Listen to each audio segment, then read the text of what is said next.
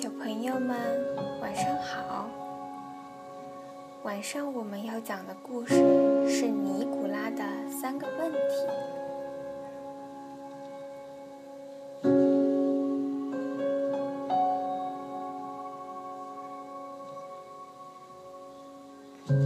有一个小男孩，他的名字叫尼古拉。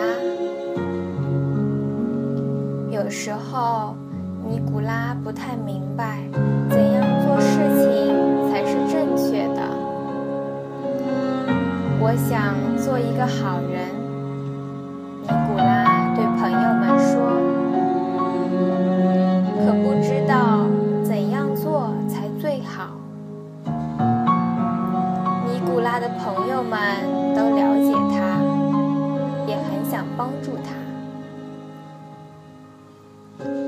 如果能找到三个问题的答案，尼古拉说，那我就知道该怎么做了。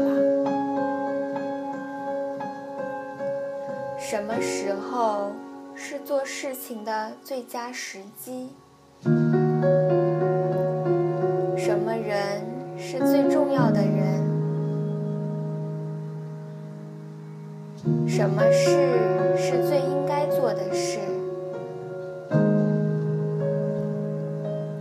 古拉的朋友们开始思考他的第一个问题。苍鹭索菲亚说：“要想知道做事情的最佳时机，你就要提前做计划。”猴子果戈里正在翻弄落叶，看看能不能找到好吃的。说：“只要你仔细观察，事事留意，就会知道的。”正在打盹儿的小狗普希金翻了个身，站起来说：“单凭一个人不可能事事留意。”得有一伙人帮你，然后再决定何时是最佳时机。果戈里，椰子要砸到你脑袋上了。尼古拉想了一会儿，问了第二个问题：什么人是最重要的人？最接近天堂的人？索菲亚边说边展翅盘旋着飞上天空。知道如何治愈痛的人，果戈里摸着被砸疼的脑袋说：“制定规则的人。”普希金汪汪叫着。尼古拉又想了想，接着他问了第三个问题。什么事是最应该做的事？飞翔，索菲亚说。总是开开心心的，果戈里大笑着说。战斗，普希金马上吼道。小男孩想了很久，他很爱他的朋友们。知道他们都在尽力帮他找寻三个问题的答案，可是他们的回答似乎都不太令人满意。主意，我知道了，他想，我去问问乌龟列夫，他已经在世上活了那么久，一定知道我要的答案是什么。尼古拉一步一步爬上了老乌龟独自居住的大山。尼古拉爬上山顶时，发现乌龟列夫正在翻菜园。列夫实在太老了，翻地翻得很辛苦。我有三个问题，想请你帮我找到答案。尼古拉说：“什么时候是做事情的最佳时机？什么人是最重要的人？什么事是最应该做的事？列夫听得很认真，却只是笑了笑，什么也没说，然后继续翻起地来。您一定累了吧？尼古拉说：“让我来。”列夫把铁锹递给他，说了声谢谢。尼古拉翻起地来，可比列夫轻松多了。他翻啊翻，直到把整块地都整理成菜洼了。工作刚刚完成，天边就吹来一阵狂风，黑压压的云层里落下雨来。就在他们茫茫要回小屋去避雨时，尼古拉突然听到有人喊救命。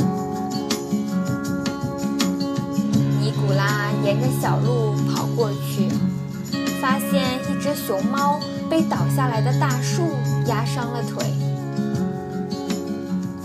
尼古拉小心翼翼地把熊猫抱回列夫的屋子里，还用竹子做了个甲板，将他的腿固定好。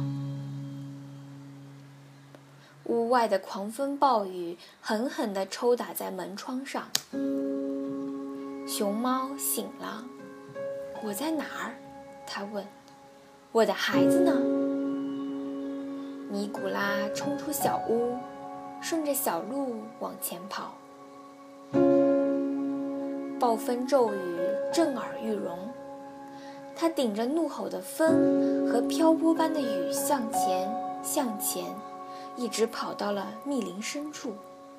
在那儿，他发现小熊猫正躺在地上，冻得瑟瑟发抖。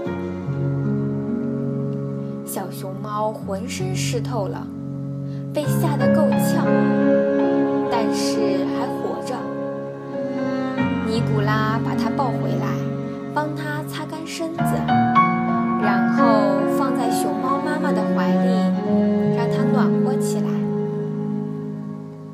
看着尼古拉所做的一切，列夫笑了。第二天早上，阳光很温暖，小鸟唱着歌，一切都很美好。熊猫的腿恢复的不错，它很感激尼古拉在暴风雨中救了它和孩子。这时，索菲亚、果戈里和普希金也赶来了。他们一直很担心尼古拉。尼古拉觉得心里很安宁。他有一群好朋友。他救了熊猫妈妈和他的孩子，但是他也有些失望。因为还没有找到三个问题的答案，于是他又去问列夫。老乌龟看着小男孩说：“你的问题已经有了答案啊！”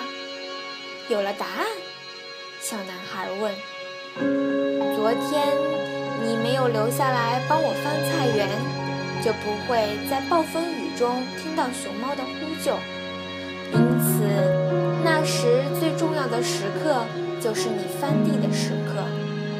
最重要的人是我，最重要的事情就是帮我工作。接着，当你发现了受伤的熊猫时，最重要的时刻是你治疗它的腿和救它孩子的时候。最重要的人是熊。最重要的事情就是照顾他们，确保他们平安。记住，最重要的时刻只有一个，那就是当下。而最重要的人，通常是你身边的人。最重要的事就是帮助他们，我的孩子，这便是你要寻找的答案。我们来到世间的原因。